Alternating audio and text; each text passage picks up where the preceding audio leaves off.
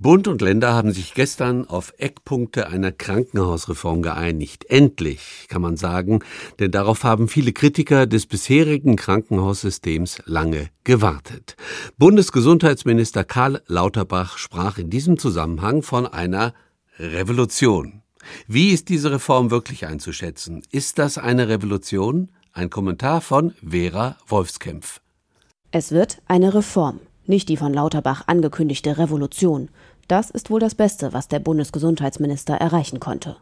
Um die Krankenhauslandschaft komplett umzukrempeln, hätte er nämlich das föderale System gleich mit abschaffen müssen, denn die Bundesländer sind nun mal für die Planung der Kliniken verantwortlich. Und das war für den sich manchmal selbst überschätzenden Lauterbach dann doch eine Kragenweite zu groß. Statt Umsturz also ein Systemwandel. Aber auch der kann grundlegende Verbesserungen bringen. Und die sind Lauterbach und die Länder den Krankenhäusern schuldig. Beide haben Fehler gut zu machen. Warum? Lauterbach war es, der vor 20 Jahren daran mitgewirkt hat, die Fallpauschalen einzuführen.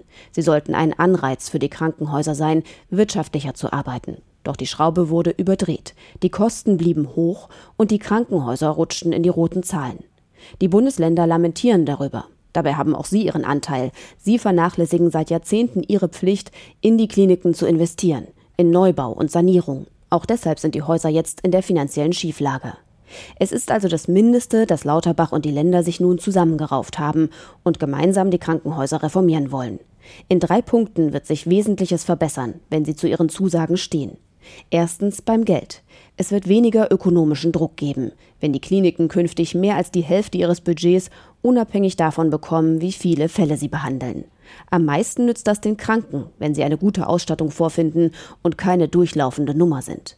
Zweitens bei der Qualität. Bundesweite Standards sind ein Meilenstein, weil eine Klinik etwa die Kardiologie nur anbieten darf, wenn sie genügend Fachpersonal oder Intensivbetten vorweisen kann. Ob in Hamburg oder in Bautzen, die Behandlung soll gleich gut sein. Und drittens bei der Struktur. Bestimmt müssen Krankenhäuser schließen. Aber der Bedarf vor Ort wird eine entscheidende Rolle spielen.